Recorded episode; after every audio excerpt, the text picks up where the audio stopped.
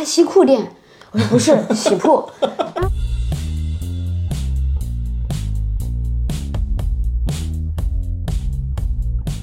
当时我就想，人的一生也很长，我能不能就是此刻我最重要的任务是生孩子？我觉得钱可以再赚，我就放弃了这份工作。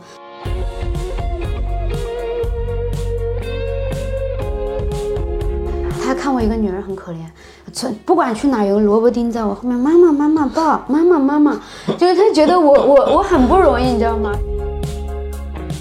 所以我开始交朋友，我开始再也不依赖我老公了。我在苏州定的三年内的目标要做到一千万，今年就是三年，我做到了。做到了。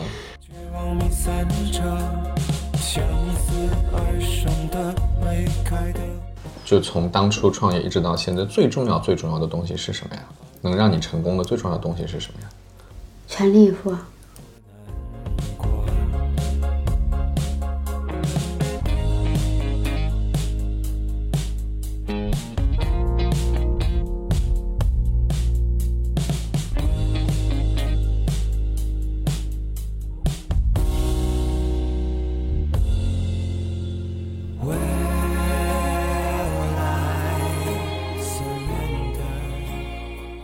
大家好，我是酸奶哥，这是我们新的一期酸奶哥问所有人。今天我们采访一个新朋友，嗯，他叫雷红，嗯，要不雷红你跟大家介绍一下你自己吧，你是做什么的？嗯，大家好，我是苏州陆羽森高定伴手礼，我叫雷红，就是我是做就是其实各种场景，比如说结婚呐、宝宝宴呐、商务啊、员工福利啊，嗯，男朋友送女朋友的礼物啊。就各种场景下的伴手礼的这么一个创始人，你看你前面讲的好长啊，所以就做的是伴手礼。对，但是你们的店叫喜铺。对，这个原因呢，是因为我们本身他是做喜铺，喜铺呢我就是做就是关于结婚还有宝宝宴、金榜题名、乔迁过寿，我是做这样的一个伴手礼。但是随着我我现在做了第九年的这个过程，我发现人们对传统喜铺的想象，它只是停留在我刚刚说的那些。嗯，但我现在认为，其实，在人们生活越来越好的情况下，他对精神文化的需求是有有的，而且比较高的。那比如说商务伴手礼，因为我发现很多公司，他在年会的时候、尾牙的时候，他给员工发的都是毛巾、被子、毯子、杯子，是呃或者充电宝，就很土的嘛。对，就是关键是我觉得这些东西的本质，他们觉得比较实用。这些东西你说员工现在自己能买吗？可以的。对，就是说你买的这些东西。真的能表达你对员工的关爱了吗？嗯，就我觉得在早期的时候是有，那时候生活条件各方面都不怎么好，对，要实用的东西。但我觉得，就我最初我开店的时候，我认为一份好的伴手礼就是他的宾客收到以后会觉得，哇塞，很漂亮，然后要情不自禁的拍照发朋友圈，是愿意分享的。嗯，对。然后我现在是希望收到以后还不只是哇塞，还是会觉得，哇，真的是这个。可或许说你不送给我也不知道这个就是我想要的。嗯，我我想像乔布斯一样的，我认为乔布斯说的很对，人们从开始来说有固有的思想，觉得伴手礼就应该是这个样子，觉得手机就应该有键盘。那我现在所做的一个东西就是说，你不知道，你也不以为是这样，然后你收到发现原来伴手礼可以这么做。雷红是做伴手礼的，嗯，然后他在昆山和苏州各有一家店，现在对吧？对。然后但是呢？就是我认识雷红之前，其实我对伴手礼也没有概念，就是我不知道什么叫伴手礼。嗯，我我的印象中，人家结婚不就是发个喜糖吗？高级一点，里面放一个高级一点的巧克力，然后放多放一点东西。所以现在你们做的伴手礼里面，比如说你给我举一个典型的哈，就是。比较多的伴手礼里面会装什么东西啊？嗯，上海它就是只要一份好的巧克力，比如说歌丽凡就够了。他结婚只需要这个。嗯，那你刚刚问我的问题呢？就比如说苏州结婚，现在的风俗是以一个家庭为一单位，要一份伴手礼。那如果我是个单身狗呢？我就是一个人去参加婚礼呢？你拿一盒糖和一份伴手礼。哦，我也有两份。他他他的标准是给了一份份子钱就给你一份回礼，一就是一手交钱一手给货。天哪！哦，是这样子的，对这是苏州特有的风俗吗？嗯、不是，在我做的，我其实做了九年，在我第一年、第二年做的时候，只有一份两三块钱的喜糖。后来呢，在浙江一些区域开始流行像我这样的一个礼包，那个时候就是大的普通的红色的盒子，然后里面塞一些枣子、花生、云片糕。对，对于那个时候来说是新鲜的，是觉得人们会觉得哦能表达的我心意，因为早生贵子嘛。对，对，然后还再放个云片糕，寓意也是非常好的。然后我们这些喜铺呢，就是通过批发商他给我们样品，每一家都给了，所以每一家都开始推伴手礼。然后那个时候在推的过程中，会有一些人买，有些人会觉得，嗯，我愿意买，我愿意去尝试。然后有的人一旦你尝试了，你会发现，你尝试了，你亲朋好友收到了以后，他的亲朋好友、好友、好友，每个人慢慢他就成了一个风俗。都会觉得很有面子，是不是？对对对，就是慢慢会成为一种，我办事我也要买，特别是办喜事也要买，对然后宝宝礼盒我也要买，然后就成了办事办这两种事要买。我上次看到你给我的照片里面还有照相机嗯，对，那个照相机照相机是那种咔呲咔呲的，就是啊，就是即就是即时拍了以后会有照片出来的那种，也没有，只也不是只是假装照相机。啊，那它对是，啥？但是它是冰箱贴。哦，它是个冰对箱贴，对，那那份礼盒里为什么有这个伴手礼？那我就来讲这个故事啊。嗯，你比如说有一个苏州的创始人叫二十三度，他是做摄影的，嗯，他是他老婆是做婚庆的，所以他的伴手礼交给我来做，那意味着我要面临几个问题。嗯，他是婚礼人，他见过大量的伴手礼，嗯然后呢，他老婆也是设计设计师，他有一定的要求和审美。嗯。我希望我帮你做的一份伴手礼跟你的职业各个东西是相关的，嗯。所以后来我就我们就提出每一个礼盒里面放一个小的照相机，这个照相机是可以拍出声音的，这样咔嚓咔啊，嚓。就会发。出声音，对啊，其实它的价格只要十块钱一个，但是它可以做冰箱贴，贴在这个冰箱上的，所以人们是不会丢的，是留作纪念的。如果是小孩的话，他很开心，他认为是个玩具，对，所以当天这个伴手礼，人家收到以后，没有一个人不愿意要，就觉得，因为他刚好也是个摄影师，他也希望，嗯，就是我，我就这个东西真正的一份好的伴手礼，我认为是根据他的职业。他的爱情，有的人他经常是东京，就是和巴黎之间飞来飞去，以及他们初初次认识，可能是因为一部电影。那我们需要通过伴手礼里面来寻求关于他的素材。我们不是在卖零食大礼盒，我也不是在一味的卖一个有洗礼文化的东西给你，而是在洗礼文化的基础上，是与你俩之间是相关的。比如说上次有个盛泽的客人，他们的条件就非常好。呃，她本人她名字叫陆叶叶，然后她老公他们两个都是两家强强联合。那我们设计的一个 logo 里面，就是要把他俩的名字要融入为一体，然后放在这个礼盒的里面和外面，它都是突出了它的 logo。我们四周是以烫金的工艺，这个布的材质我们用了市面上很不常见的叫装帧布，这种就是礼品级别的一个盒子了。所以呢，它的名字叫陆叶叶，不如所以我在礼盒的设计里面，就是你打开的这个下面的一层底层全部是叶子，全部是叶子，对，嗯很小的迷你叶子。哎这种设计就是你看你花了很多心思嘛，嗯，这个宾宾客会感觉得到吗？他知道，但是我想问一下啊，就是你看你刚才讲了一些例子，都是关于你们有一个客户他有一些特别的要求，嗯，你们会花很多很多的心思，就是对。每一个客人都需要花很多的心思，不是，呃，我我的我的我我我刚刚说的这些，就是说他有特殊要求的，嗯，然后还有一些客人他是那个他不需要你全定制，但是他也是有要求的。那我的销售，我的顾问他都能解决，因为他通过搭配去了解，他通过大量的搭配，通过我已搭配好的，当场就能解决他很多诉求。哎，但是这种设计啊，嗯，包括审美啊，嗯，好不好看呀，怎么搭配啊，嗯，这些能力是从哪里来的？呃，通过我的传承，不，你从哪里来的？我从我从通过这么多年做来的，然后我是一个啊我在网上是相当于云游网海的人，而且我要求我的销售也是这样子的。我我你我给你一张图，你告诉我这是谁家做的，因为每家都有自己的风格。然后我是都包括你你淘宝啊或者线下啊，你你的什么东西我马上知道是哪个厂家做的，你的网上抠来的图我马上知道多少钱，就是我是一个解剖的人，就我你给我看这个东西，就像房子装修上，我马上能把你的结构、报价。什么东西做的材质，谁家做的，我都能知道。嗯，就是我这么多年的功底。对你现在的这个店呢，是苏州最好的，对不对？生意，苏州最好的，昆山最好的，生意最好的，品牌最好的。嗯，对，而且这个，嗯，一不是说我创始人我自信认为我最好的，我的财务报表，我市场的第二名做到哪里，什么我太清楚了。嗯，对，所以我就是最好的。你以前是做什么的？我以前，我以做这个之前前做房产销售，互联网销售。房产，那是十几年前了，对吗？对对对，你为什么会想到要做喜铺呢？因为我原来做房产销售的时候，我那个时候是八零后，就像你们现在的九零后一样。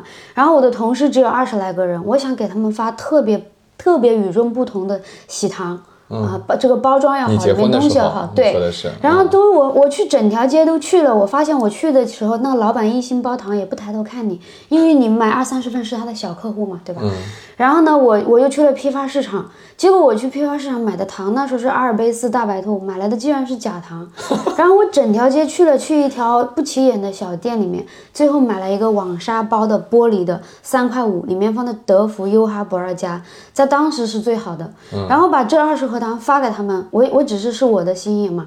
然后后来嗯过了结束了，十月结婚了，然后过过完年的时候，我跟我老公还有他的同学一起，我们从从江西乐平一起一起，就是因为你如果坐火车来的话是不方便的，然后我们就一起拼车拼车一起来昆山。拼车就意味着我们五个人，他只有一个小车的行李箱是放不下的。嗯，那个时候我发现我们是有痛点的啊。如果我一直做打工仔的话，就这些问题就是一个痛点。我就在想有，什么问题？就是呃，我我如果买车来是不方便，买火车票来不方便。如果拼车的话，你说的要放很多行李箱钱的意思？对对，行李箱放不下，放不下这些行李，你也没钱买车。嗯然后我坐在车上就想啊，以前我都是一个人吃饱了喝足了就够了。那我既然跟他结婚了，我有一天就会有小孩了。那如果我有小孩了怎么办？就是难道我把这些小孩放在我的公司去吗？然后我们老家的传统是生了小孩就要放家里的，那这是我我不愿意的。我觉得我的孩子就算讨饭，他也在我身边。我觉得这个过程很重要。嗯然后呢，然后我就觉得，你说我们结婚了，然后你说，然后我就说，要不我们开个店吧。我说，我觉得开个店这个能解决我孩子的问题。然后呢，我们开个店就是，就是我们也尝试开个店，这种这种就是想解决我这个诉求的问题。然后他们说开什么店啊？我就在脑子想，开鲜花店不行，我不会技术，明天全淹了。然后开假花店，假花要去那种商场，去那种五星级酒店，不行，没有资源，他们肯定是固定合作的。开什么店呢？哦，开洗铺。洗铺呢，我就觉得我的首先我搞来一批盒子都是样品，我再搞一批这个样品的东西，人家要多少我就进多少，我只是出样。低品成本运作，因为我结婚了，我们我有五万的一个礼礼钱嘛，那我就想把这个钱用起来，然后我就说我们合伙一人开，那个时候觉得十万就能开一家店嘛，嗯，他们说开西裤店，我说不是洗铺，然后我就觉得我是这么认为的，我觉得年轻人他买不到啊真正的高级的那些包装，我觉得那个时候都很土。对那我觉得年轻人应该有一些好看的高级的包装，与此同时，我们应该有国际视野。嗯，所以我只是想要开一个有全都是进口的东西，国产好的东西我也认的，然后再放一再用好的包装。我我想开这样一家店，我想和别人区分来，别人就是做那种的，我想要我我从一开始就有定位，嗯，呃，我就想与他们错分开来，所以我想开这个店。这个店就是这样开起来的。我希望年轻人在我这里能买到他喜欢的包装和这样的产品。嗯，我想解决他们的问题。嗯，而我当时也是个八零后的问题文人，那我就觉得我可以开这个店。然后后来就是因为我在安居客那个时候十年前我一万多块钱一个月的工资，那我就觉得我们不可能两个人一起辞职，因为我们没有一分钱，所以我老公跟别人一起合伙，然后呢，我是利用周末的时间帮他，我只要一下班我就帮他。当我们有了这个想法以后，然后我们用十四天就把店开了。我们开在哪里开在百楼中路，对，开在昆山。嗯，那个时候是楼上楼下八十平米，然后呢，你真正能用下的展示的是四十五平米吗？隔壁店人家都很吃惊，你你把门口一照，两三天就开起来了。因为我我是这样的，我很善于复制的。嗯，我我们说开这个店，马上去网吧搜集，比如说那时候做的最好的的是上海花架洗铺，它是怎么装修的，我全部一比一的复制，只是它用的材质很高级，我用普通材质，看起来也也还好，然后比普通洗铺装修的已经比别人好看了，然后呢就那样十几万块钱就这样开了，这是第一家店。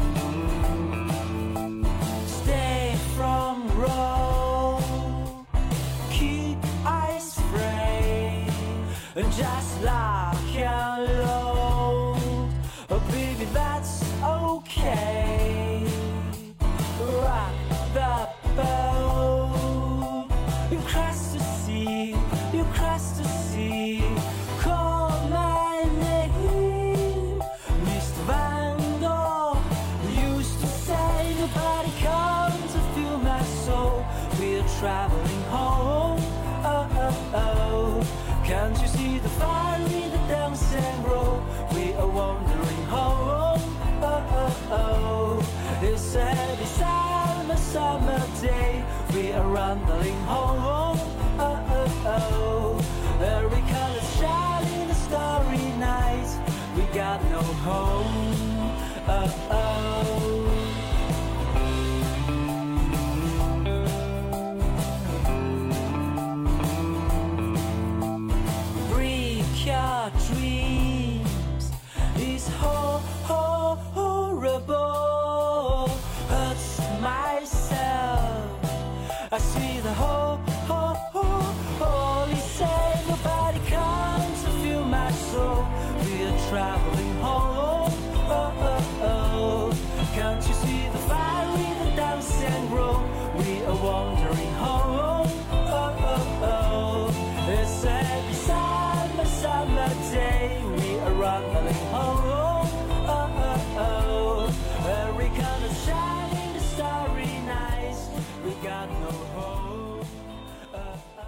那那开下来结果如何？开下来结果，说实话就是。嗯，第一一年下来就是因因为之前只有两三万嘛，一年就做个几十万，勉强。因为我是在上那个时候我在上班，就用我上班一年的工资来养活这个家庭。结果在上班的六月份的时候，中途这个店等于说只开了五六个月吧。然后我怀孕了，我怀孕了，那我因为身体不好，我我我我其实，在安居客做的非常好，我是可以拿到期权的。然后我也是公司的明星销售，我获得了和公司梁伟平共进晚餐的。机会，以及公司会把全国的这些优秀销销售组合在一起，请专业的团队来对我们进行培训。但因为我怀孕了，我放弃了。当时我就想，人的一生也很长，我能不能就是此刻我最重要的任务是生孩子？我觉得钱可以再赚，我就放弃了这份工作。当我放弃的时候，我就觉得店里我也不要管了，因为当我管的很多，我就很操心。那时候我就希望。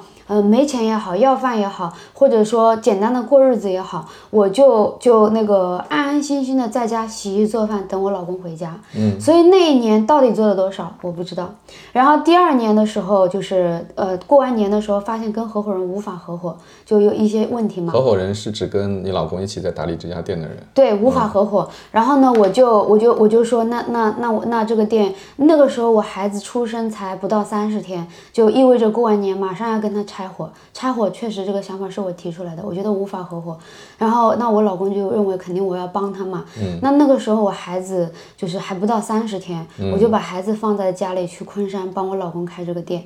然后呢，就按照合伙的意思，他要多少钱就给了他。嗯那时候就问我父母借钱，因为就是这个过程就不赘述了。反正问我父母借钱，那个时候就开始我们俩。真正的开始一起开这个店，嗯那个时候我才就是会统计那一年我一年，比如说做了啊一百多万，然后就这样做了两三年。那时候我主要是做销售，我只接单，我老公就是专门进货备货。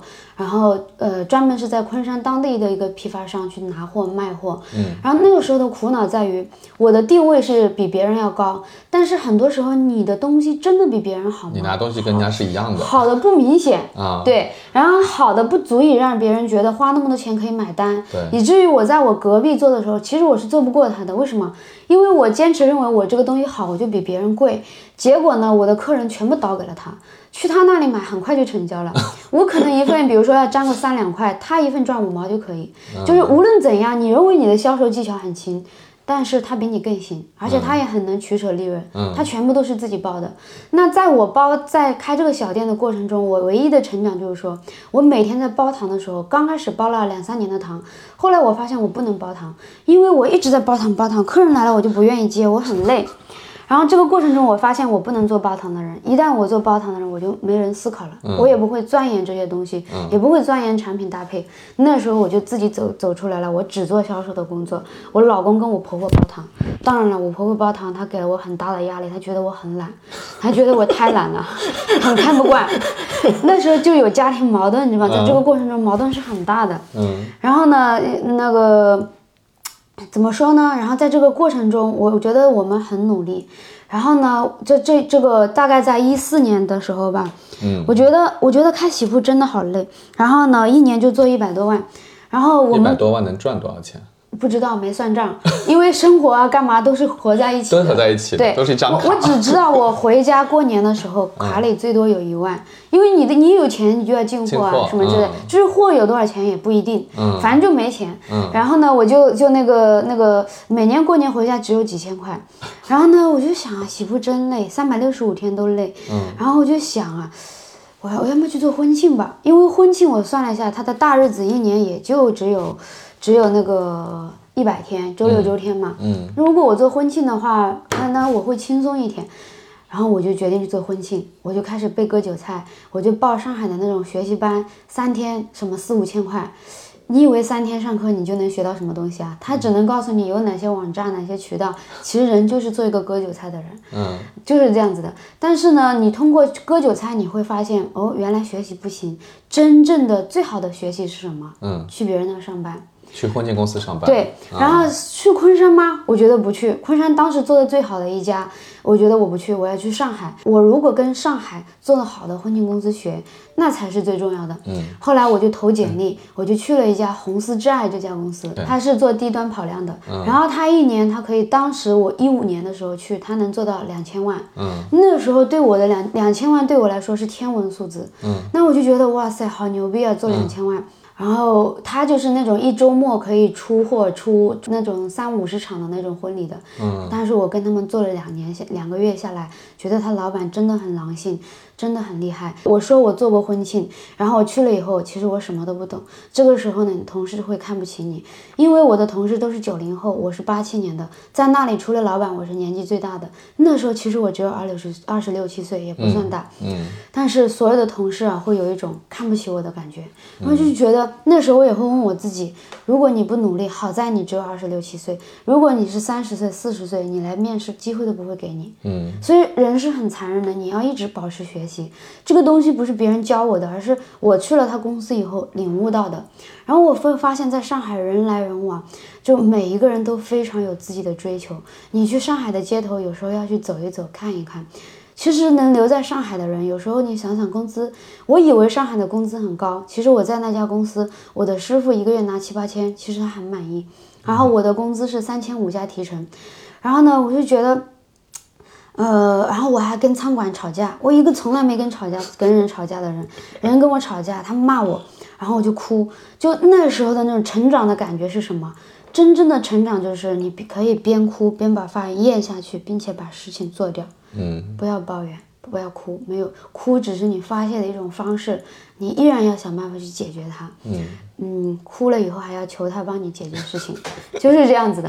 然后呢，然后呢，就是，但是在这个过程中就要锻炼你的情商啊。你是不是因为要跟人说话太硬呢？你是要达到你的目的，但是你跟别人说话的方式方法，以及你对你的内功，对所有东西都要很了解，然后你再去跟人沟通，可能同样是沟通，别人就很舒服了，就愿意帮你。但原来你不懂，你说，呃，帮我说起来是帮我什么什么，实际上是在命令他。嗯，那其实那时候你自己其实就是不懂嘛。嗯，然后后来做了两个多月以后，我突然有一天又接了一个电话。结果我也只是他打了电话给我，那个老板的声音给你的感觉完全不一样。啊，你好，你是雷红吗？我这边怎么怎么样？他邀请我去面试，然后我一搜各种平台里搜，他是做中高端的。我觉得我现在做的是低端的跑量的，那我是要去中高端的公司去学学的。因为以前你没做过的时候，你分不清什么叫中高端，你只知道很漂亮很漂亮，漂亮在哪里？你看不出两万和十万的三万之间的区别。等我做了，我才知道。然后呢，我就去了他家，结果的结果就是那家我就不做了，我就来这家。这一家呢，老板呢，他是也是夫妻老婆店，老婆负责设计策划，他负责销售。然后呢，呃，我就相当于是他的徒弟，他想把我带出来，公司做的越来越大以后，我能承接做销售的这个任务。嗯。然后其实从我去跟着他，你知道吗？我是跟着他，他每次讲东西我是全部记下来的，他每次跟客人谈东西我是全程录音的。然后呢，我每天回去的路上都在刻意练习，都在听他是怎么谈的。然后我回家以后都拉着我家里的老公这个那个去拦拉他谈单。其实本身我是一个销售，嗯，也是一个销冠。但是当你去做那一个产品的时候，你会发现你不懂它，你不是胡说八道，你要说的东西是要有理有据的。要是你懂的，你会发现啊，上海的年轻人和上海的新人，他懂的东西比昆山人多。比如说我今天接了一个客人。他说我喜欢法国二十年代的一些元素，那你作为一个那个人，你就不知道什么叫法国二十年代。然后他又跟你讲很多东西，其实你听不懂，没关系，记下来，记完了再去做功课嘛。嗯。但但是这个过程中你能了解到，然后在这个在他去他那儿上班的时候，我有一种很强烈的求知欲，就是我要学习。嗯。我这种学习就是我要翻书，我要看书，我要看电影，我要就是说，如果你这些东西都不懂的时候。你你只有销售技巧的时候，你跟他之间是不对等的。那我就发现，我那时候甚至我想学英语，就是那种学习不是别人教你，告诉你这个时候要怎么样，嗯，很很强烈的欲望。然后呢，嗯，就这样在他那里做了一年。我走的时候，因为我我做的，我很真心的在那里付出，老板对我那么好，嗯，啊，最后就是我也帮老板一一个月能做几十万的一个营业额，我真的能完全独立了。结果你知道，我本来就是去学习的。等我真的什么上手了，我又提出离职，对老板的打击是非常大的。对啊，他本来是希望你去帮他分担工作。其实我也很惭愧，很愧疚，因为如果我是那么想那么做，其实我在走之前，我应该可以招到下一个人，把下个人带出手，我再走。嗯。结果老板完全把我培养上手了，我我，但是我那时候，比如说我九月就要走，老板希望我帮他做到圣诞节，但我做到了。你知道我那时候是么怎么做的吗？我每天从昆山来回上班，我是我我是每天来回哦，我拿着三千五百块钱的工资，我家也没钱，每天坐火车去，坐火车回，呃，每天上班到下班说是八点，从来没八点上过班，我每天坐最后一趟九点四十五的火车回昆山，当我到昆山的时候，经常是十一点十二点。而我这一个做销售的人，公司还要团建呐。有时候旺季的时候，我虽然是销售，要跟策划师一起做很多事情，在公公司做 DIY，DIY，经常做到一点钟上班，两点钟下班，怎么办？嗯，然后就要么去我同学那里借宿一下，要么去酒店借宿一下。其实我老板都不知道。嗯。但我觉得我的品质真的很强，因为我现在做老板了，我要管别人了嘛。那个时候没有没有那么卖力的下属了，是吗？那时候从来没有觉得老板我要早点回去，我家里因为有什么事情我不能参加，没有，就是你应该做的。所以你整整一年多是吧？没有一年，从四月到圣诞节这么多的时间。你之前不是还在花还在那个红红？全部加起来，大半年。呃，四月到九月，十二月。四月到十二月，你每天都是从昆山到上海往返？不是，前两个月是住在我上海的朋友家，因为那个时候也觉得不可能来，没想过要来回嘛。对啊，那后来但是为什么要在他家住两个月？我以为去学两个月就可以回来开一家公司，但是你越学越发现你不懂的东西其实很多，两个月的时间足足不够。然后，然后呢，我我就觉得我要住在我朋友家，对他的生活绝对是一种打扰，然后对他夫妻之间也是一种打扰。我就发现，哎，我可以克服困难，然后我可以每天来回。就从那以后，我就开始每天来回了。我永远知道我要坐第几节火车，离下火车的地方近。然后我一下火车就去肯德基买一个汉堡，买一瓶喝的，然后就上那个上公交车，上了以后就跑。就我我从来没有走过路，全部都是跑。我精准测试过几点几分能到达。就每天都是一个流程，一模一样的，一模一样。然后我每天都吃汉堡，就这样吃了吃了那么多年，八个月。对我也没觉得腻，我到现在还觉得好吃，因为我吃东西只是为了填饱肚子。那时候的诉求其实很简单。嗯，所以。十二月圣诞节忙完了就回来了，对自做自己的店了。不是回来以后，我就想着我要陪陪我的孩子了，我就可能在圣诞节到过年的这一个期间专门陪我孩子。然后过完年以后，我跟我老公说，呃，我就说我我本来我老公也知道我想开个婚庆嘛，我老公跟我说他不想开喜铺了，他觉得开喜铺很累，他要去做房产。我说那怎么办？那你不做我一个人做吗？他说我们一起去做房产。我说如果一起做房产的话，从一我们又回到了从前，我们又回到一个打工仔。那如果做房产的话，我儿子还在上，还没上幼儿园，那难道我把他上到房产带到房产公司去吗？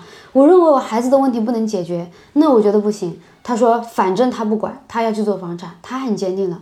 我哭了，因为意味着什么？他他不做了，我喜铺不能开了，我去做婚庆。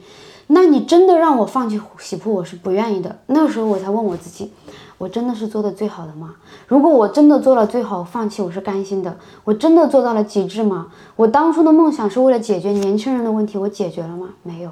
所以我开始交朋友，我开始再也不依赖我老公了。我开始交朋友，我开始去想一想我行业里谁做得好。那时候是江阴有个叫喜糖铺子的，我就去找他。我就去找他，我就向他取经，然后他告诉了我一些理念啊，现在要做定制啊，那时候我们没有定制的概念。他说现在的年轻人要做定制，你不能做那些那些，要怎么怎么做。然后我就问他，你一年能做多少？他一年做三百八十万。我一想做三百八十万，那我就能赚到一定的钱。我觉得这个数字对我来说的激励非常大，因为我原来一年我在的时候做一百一十万，我老公在的时候做九十万，再再这样下去了，可能做七八十万甚至倒闭。嗯，那我发现这个数字对我非常有吸引力。嗯，我从他那里一回来，我跟我老公一起去的，回来的第一件事情，我这个老店不要了，我要去对面租一百平米的店，因为我做的三百八十万，我就能够做大店了。我觉得应该有大店了。嗯，老公反对，老公说那时候刚买房子嘛，又买房子又装修，你搞不起的，又要开新店。那时候我觉得房子要买没毛病，是为了孩子读书，事业要做。假如没有好的事业，房贷还不起，孩子上不了学，所以我不顾他的反对，怎么办？问我爸爸，问我问我哥哥，一人借了十万、二十万。这个这个店等于说完全是我我，然后我老公也不管了，他去做房产了。孩子呢，就是我一边去敲砖一边带孩子，然后呢那时候也不懂什么设不设计师，所以我是很幸运的，我也知道什么时候谁能帮我，我又去找了一个做洗铺的人，然后请教他我的店怎么装，然后刚好他去过一趟日本，他告诉我用水去柳的材质怎么怎么做，然后我的执行力很强，他告诉我的东西我很快能去做到，而且能达到很满意，他。他觉得带我也不累，他为什么愿意带我啊？他看我一个女人很可怜，从不管去哪有个萝卜丁在我后面，妈妈妈妈抱，妈妈妈妈，就是他觉得我我我很不容易，你知道吗？所以呢，这个店我就这样开了。但我面临很多问题，比如说我门头装修，我会怎么样怎么样？我老公会很反对，他认为你装一个店花二三十万，那你要知道我们一个家庭装修也只要二三十万，但我不这么认为。我觉得我要给客户好的东西，就不能说我就是要真的做到极致体验，我坚持这样的一个那个啊。所以这个店装完了以后，其实我老公是全部都是我弄，一个什么都没有让他弄，就这样我这个店。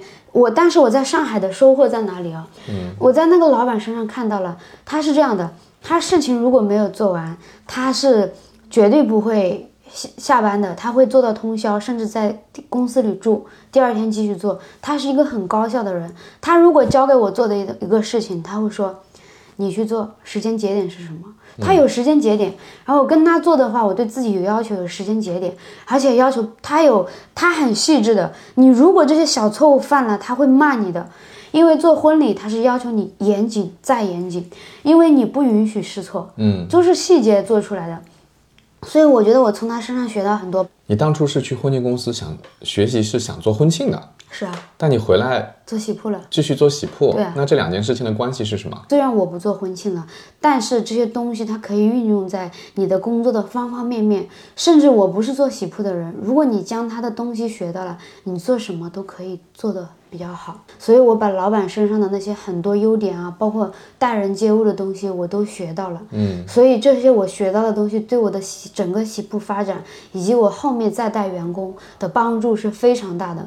所以在我的一生当中，如果说我喜铺为什么现在能做得这么好，与我与我去上海的这两家公司的历程有非常大的关系。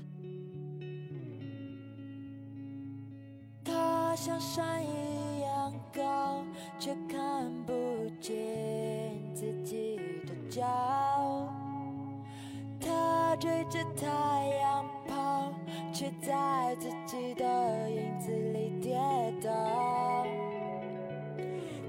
唱着一首歌，却不曾被什么人听到。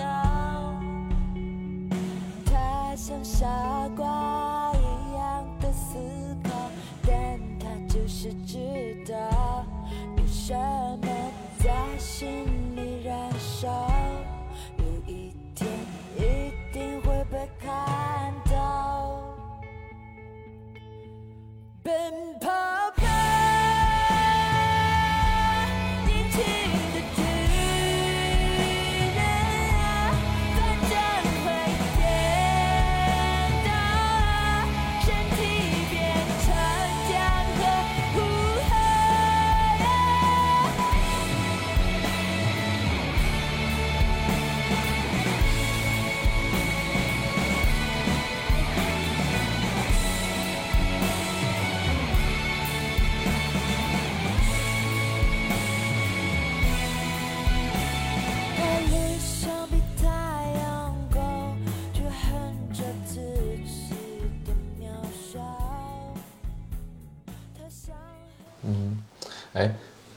能问一下你现在两家店一年销售额是多少吗？一千六百万，两家店嗯，一家店一千万，啊，另外一家店六百万，嗯，那已经远远超过了你当年看人家做三百八十万的是时间。是。然后我当当年的师傅还在那儿，可能现在还是三三百八十万或者五百万。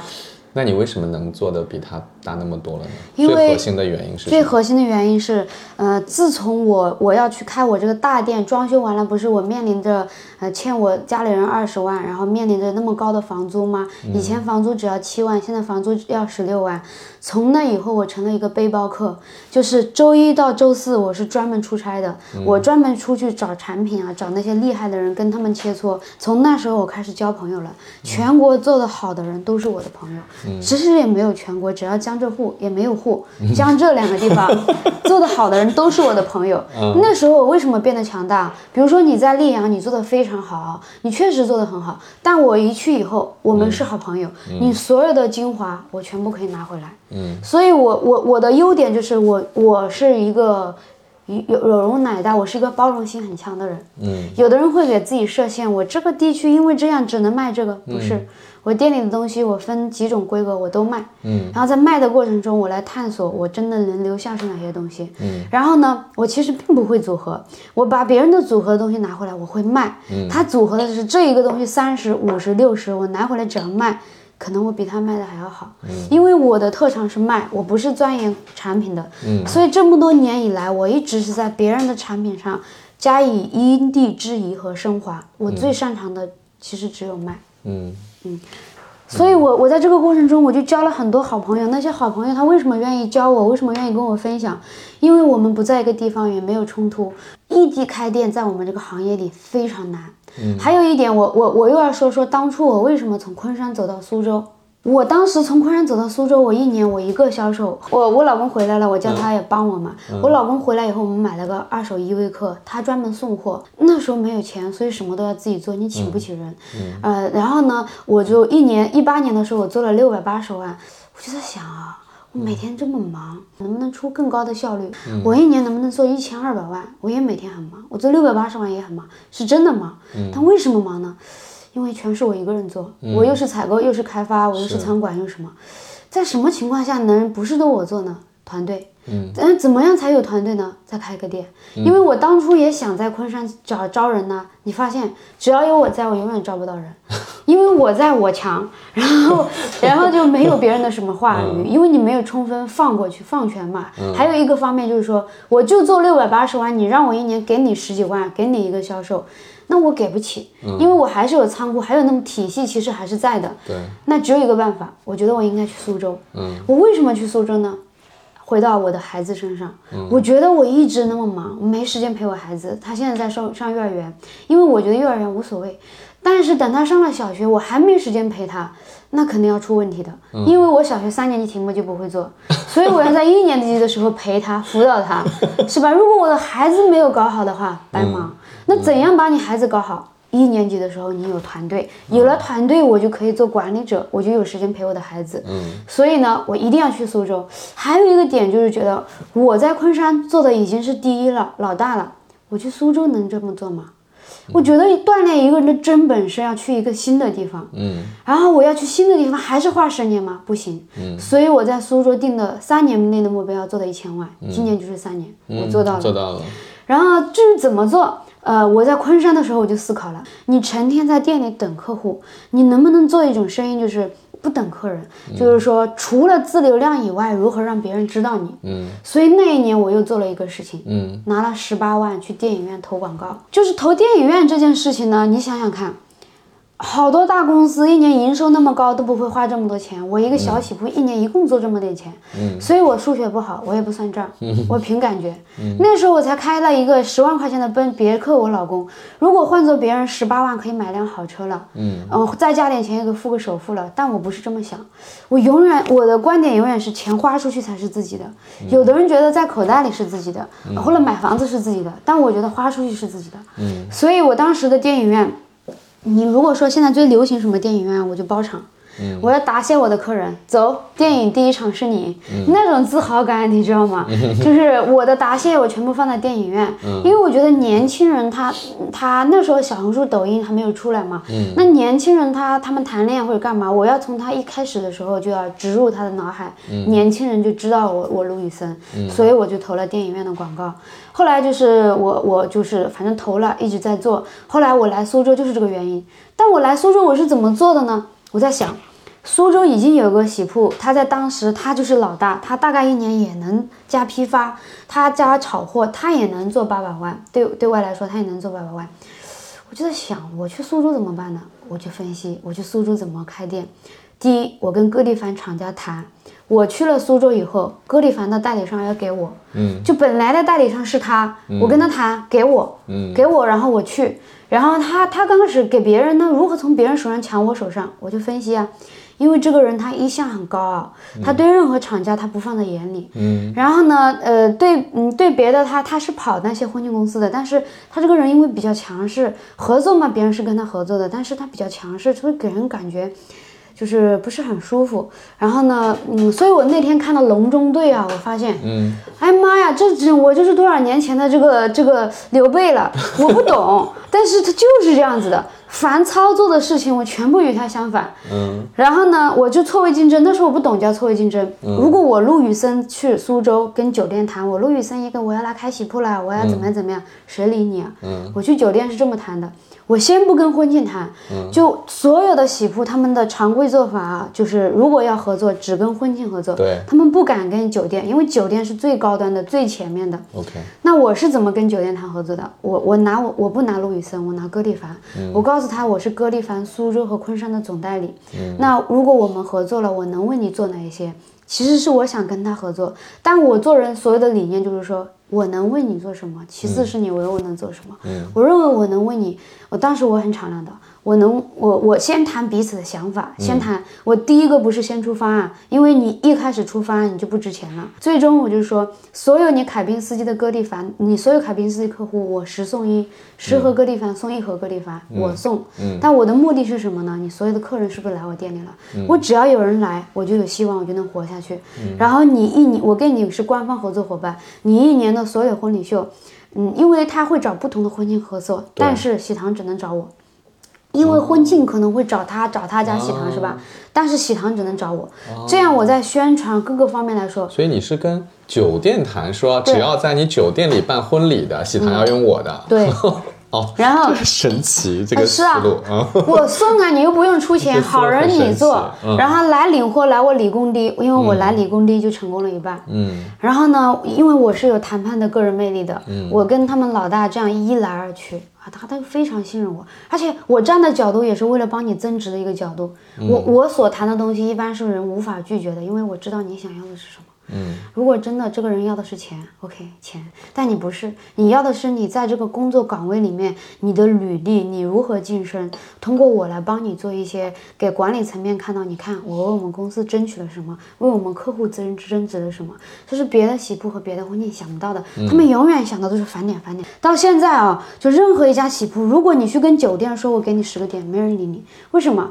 酒店就心里说。妈呀！我拿你那一点钱，明天我的乌纱帽都不保，嗯是我要的吗？就我觉得他们不懂他们要什么，但我懂。嗯然后呢，所以你会看到所有的婚庆，他看到我跟凯宾合作，酒店也看到我跟凯宾酒店。我来苏州，我的第一个一个说的有点那个啊，嗯擒贼先擒王，嗯，就我会有一个主攻攻击目因为凯。宾是当时苏州最好的酒店。对，嗯拿下凯宾以后，我又去拿拿拿婚庆。嗯婚庆我第一个拿下的是大菜。其实我去找大菜的时候，他是不理我的，因为他很忙。没关系，本次目的已达到。你知道我是陆宇森，我来找你了。嗯下次我又去找他，他去酒店，他又看手机，很忙很忙，也不理我，也没关系。下次他又去哪儿，我又找他，也没关系。所以在一来二去当中，后来他丢给了别人，他本来是把客户都接给介绍给杭州花堂的，在介绍给他的过程中，发现花堂他比较高傲，当时他没搞定两个单子，大菜尝试的丢给我，我全部搞定了。我搞定了，我马上给大菜钱，然后他就会看到我的能力啊，然后我的东西也不差啊，客户对我的评价很高啊，后来整个东西都非常完美，嗯。然后以至于后来大菜有客户就丢给我，有客户就丢给我，嗯。所以我一年做三百五十万，有好多是大菜的。然后我出去谈合作，我跟那些别的婚庆公司谈，大菜都跟我合作，你不跟我合作，啊，但我有一点是不同的对吧？嗯。然后那个那个那个别的喜铺是怎么做的？他是给人家好像是十个点，其实我给的是五个点。嗯他是怎么做的？比如说今天你大菜推荐了一个客人给我，今天是十月二十五号，你推一个客户给我是已经定了三万块钱，然后是十二月二十五号结婚是吧？嗯他们的策略就是办，因为客户在中途会增增减减嘛，嗯他们是等客人办完酒以后会给你返点。我是怎么做的？嗯我只给五个点，我我当时立刻就返。嗯你这个客人只要定了是五万块，大概五万块，我先把五万块提成给你。嗯如果客户定了七万，我会不会补给你？客人如果减了两千五，我也不会扣你钱，下次我们还会合作，我会从那个里面嗯对，然后事实上客户偶尔减减，我也就算了，我我也不嗯会扣他们的，所以我给别人极致的体验。虽然我钱不多，但来钱快，嗯我满足了他们来钱快。因为你再过一个月、两个月返的话，那种积极性和体验就没了没那就没感觉了嗯你当时你一介绍给我就能成交，他会觉得我陆宇森很牛逼。嗯你一介绍给他三五个月才做反应，他会觉得哎没积极性。嗯你知道我来苏州那一年，你知道吗？我来那一年，一年做了几十场婚礼秀，而苏州只有我和另外一个人，两个人，做了几十场婚礼秀。你在婚礼秀上要做什么？我告诉你，你等会儿去我店里看一下，有一个很大的圆盘，上面很多亚克力，我们就把那个圆盘端过去，很重的，每次嗯叫货拉拉。然后我还带其他的样品。我做婚礼秀的目的就是说，我们就是相当于去摆个摊子，嗯摆个摊子的目的就是把未定的客户全部请过来，嗯然后你没定，今天我们都在，你可以看看我们的仪式是怎么做，然后你觉得我们比较好，你可以今天定，因所以是为今天会有活酒店动。去和婚庆公司搞的一个路组织，一个活动，一个路演。对，哦然后我们是参赛方，明白了。然后你知道吗？我参我参加的第一场凯宾斯基的婚礼秀，对我挑战极大。你要知道，如果我没能力，你会发现这次婚礼秀根本没有什么事儿。然后我这人做事很认真的，我去不是说我去了就行了，我把我店里的，等会儿你看一下那个马车，几万块钱的马车，你知道有多难搬吗？我搬去了。与此同时，我还带了很多样品。结果我带去了以后，酒店好感动，我天哪，你把店都搬来了，因为这东西很难搬。我虽然店里没人，我会把三五个朋友全叫来。穿统一的工作服，化妆。我去了以后，我就是我虽然是个人，可是我去的是团队，嗯其他人都去那么稀稀拉拉一两个人，然后穿普通的衣服坐在那儿。去他们不会做婚礼秀，我我真的很会，所以我现场可以一谈二十，我可以谈很多人。那一天我一个人成交了十三单，其他人全是挂零，就两家喜不是挂零。嗯。所以以后这家婚庆公司，我用实力做给你，你还会找别人吗？嗯。别人能给你带来什么？嗯。你你当然是找我，你找别人，别人不能对你进行任何 裂变的机会客资也嗯浪费了。你你你不找我，OK，酒店会找我，你找我，我还给你点分成，你不找我，人啥都没有。嗯，所以我我我就是这样子的，我是那种你能拉拉出去溜溜的人，你不管去哪里什么场合，你可以不拉我，我你一溜你就能得得到你想要的东西。嗯，就是说我我来分析一下为什么啊，比如说十一期间员工想休息，我也能理解他们。十一嘛都想休息，按理来说我不需要理解他们，因为我老板都不休息，我理解你，我理解你什么呢？然后，但是有时候呢，我是一个比较人性的人，嗯，然后我就啊你们都出去吧，我来，我一个人在店里，因为我觉得啊，作为老板啊。你要适当体验生活，你全部交给他们，你你如果有他们在，你也依赖他们；如果他们不在，你从头到尾的接客人，你会发现很多问题，是店里的进价问题啊，还是产品问题啊，还是什么问题？而且你的内功要适当去修复一下。如果你长期不接触客人，长期不那个的话，你的那个东西会削弱的。我现在开始呃对你的做的生意有新的理解了。嗯，就我觉得，所以其实在这个环节里面，销售的能力依然是非常非常重要的，很重要，对吧？对其实不是产品的能力，是销售，就是我说的人。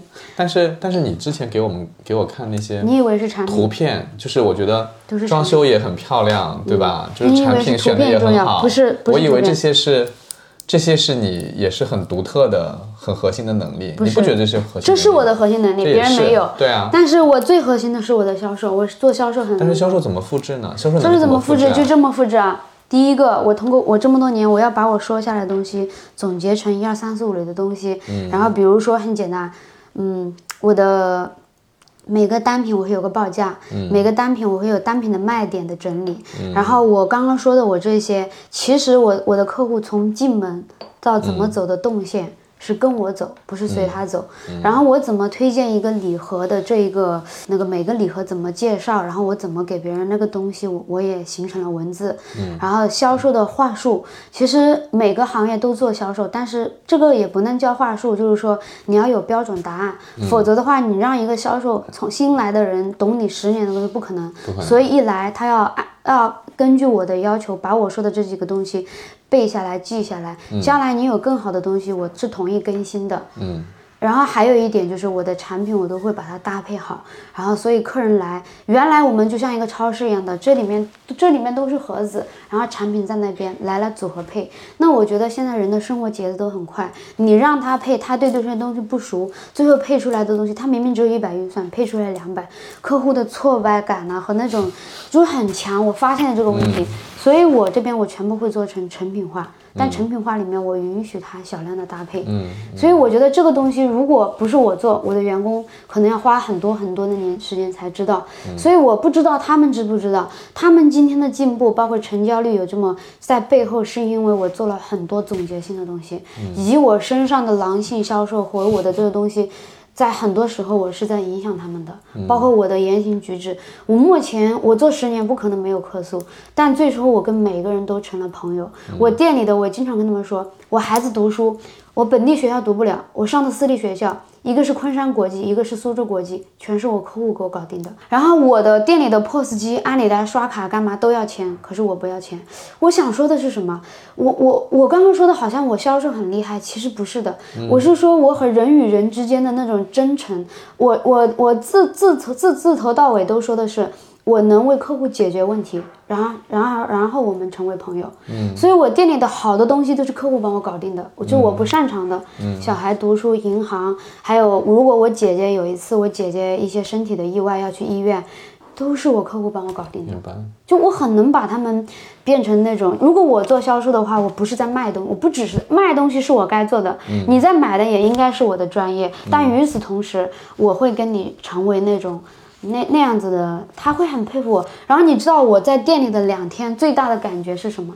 第一天我去了以后，有个客人他是续单，续单的同时让我重新介绍来买别的东西啊。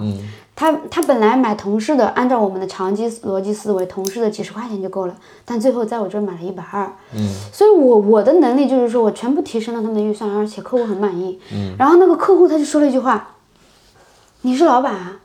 然后他当他们每个人知道我老板以后，他们很惊讶，而且为什么？怪不得你是老板，为什么你知道吗？我非常自信，我这种自信里面不是自负，不是不把别人放在眼里，因为通过我的介绍，他会觉得啊就是这样，我也不想改了，你说的很对，就要这样。然后，然后我会说是为什么要这样，但我同意你，我不是强势强行要你这样啊，我很尊重你的每一个意见。他会觉得你无敌自信、无敌专业，怪不得你是老板，你跟前面的人完全不一样，我回答不出来嗯，自信从哪里来？越做越好啊。嗯，我做的那么好，我还不自信吗？还有就是我的底气来自于，来自于我对这些东西我都很懂啊，因为我对这些东西，你你说哪些东西你要怎么做，从材质，因为我是我从基层做起来的，从材质到怎么满足到设计，我什么都懂，因为我我做的多啊，我曾经我从这上面做了上来的，我什么都懂，所以我什么都懂，我就专业，专业我就自信啊。明白了。哎，林红，最后我问几问你几个比较大的问题啊。你看创业的人很多嘛，但是大部分人其实也不会做得很好，就是很多甚至很多就亏了，对吧？嗯，就是你觉得对你来说，就从当初创业一直到现在，最重要最重要的东西是什么呀？能让你成功的最重要的东西是什么呀？全力以赴啊！全力以赴。为什么？为什么你能全力以赴？为什么你能拼呢？为什么有的人就不能全力以赴呢？因为因为首先啊，我确实想把这个事业做好，然后我我我想把这个事业做好，我真的是要做到，我一直的目标是要做到当地最好的，而且我要把最好第其他的人我要甩十条街，而且我希望有钱人他就是在结婚的时候能在我路易森就能买了，而不是说昆山既然满足不了我的要求，我要去苏州和上海，我怎么能让昆山人这么辛苦呢？不是说我伟大啊，这有点虚啊，说出来。但是做好了我就能赚钱。嗯，然后还有呢，就是我一直以来啊，对钱没有什么概念，但是我每一周做了多少业绩，每个月做了多少业绩，十年以来，你问我每个月数据都在我的脑海里。嗯，就是我对做多少，因为做多少就取决于我到了什么位置。嗯，然后怎么样怎么样，这个我是非常清楚的。嗯，我为什么能全力以赴？还有就是，你看，我我只能往前跑啊！我有两个店，房租这么高，仓库的费用这么高，然后我现在招来的都是年轻人，他们都很有能力，那经过我的带领啊，很有能力。然后，然后我不给他们一定的钱，他们就会流失。我有这么多员工，我不赚钱，我怎么发工资给他们？就我只能往前跑了，我根本没有退路。那个红桃 K 的那个那个皇后就这样说了，在我们这个地方，你只有不断的奔跑，才能保持在原地。嗯很多人不能理解，你只有不断，我就是这样子的，我只有不断的跑才能保持原地。我是个，你你不是说在那儿就在那儿了，在那儿的人可能早就被别人甩很远了。你觉得你最终就是创业啊这些事儿啊，最终是为了什么目的啊？我最初的时候就是解决年轻人的这些问题和老百姓买的东西要是真东西，嗯，然后我现在的想法就是说我希望能点亮每个人的内心，因为用我的这些东西的人都是只有在高光的时候用，嗯。所以我就是点亮你的高光时刻。我我的使命呃和我的愿景都是想要开一家百年店，因为百家企业非常难做，如果你想做百年公司，就邀请要求了你真的做到了客户第一吗？你真的有价值观吗？你的所有的东西跟你说的是一样的吗？包括我说的要卖正品，要利润要合理，我要始终追求卓越，真的这么做吗？百年洗铺要求你真的这么做，否则你不能做百年洗铺。所以我的使命就是这样，我就是包括我以后去往别的城市，我都是希望在这个城市里面啊、当然我也知道我不能帮助所有的人，所以我只能帮助这个城市的百分之二十到三十的人，就是这种中高端需求的这群人。假如你不是中高端需求，你只是你又要大，你又要便宜，就不是我不愿意帮你，是我我我不能什么的生意都做，嗯所以我我只能定位，只能服务，帮助这一小批的人。明白？嗯，那短期呢？比如说这两年，你有什么目标啊？这两年我就是希望我在苏州成为一个家喻户晓的品牌，然后在别人要买伴手礼的时候，他们不那么迷茫，他们知道哦，伴手礼就是陆羽森。好的，哎，我觉得今天差不多了。那个，谢谢雷红给我们讲了，我其实还挺感动的，尤其是你跟我讲当初刚开始创业的时候的那个故事，还是挺感动的。嗯，也祝你的生意越做越好。谢谢谢谢谢谢薛老师，谢谢雷红，谢谢谢好，谢谢拜拜。拜拜。这一天，阳光洒在身旁，你抬起头，春天开始生长。这一生，也许都在路上，也不要错过沿途风光。那些梦想给我们希望，还有挫折陪伴着成长，不要害怕，我们一起去闯。